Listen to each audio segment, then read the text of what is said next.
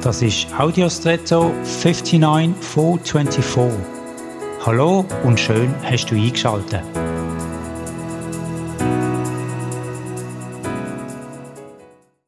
Vor über 30 Jahren bin ich nach Südfrankreich zu einer Art Aktivferien gefahren.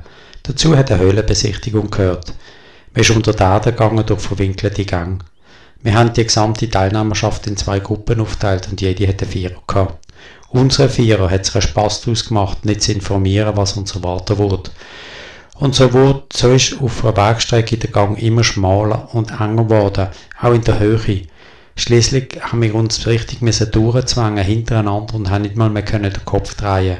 Es hat kein Zurück gegeben, weil man sich nicht hätte können drehen. Und ob es weiter vorwärts gegangen ist, das ist unklar geblieben.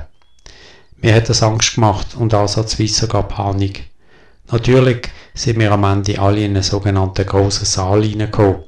Aber bis dorthin war es eben sehr unheimlich. Gewesen. Und mir hat sich die Frage gestellt, ob ich dem Vierer vertraue.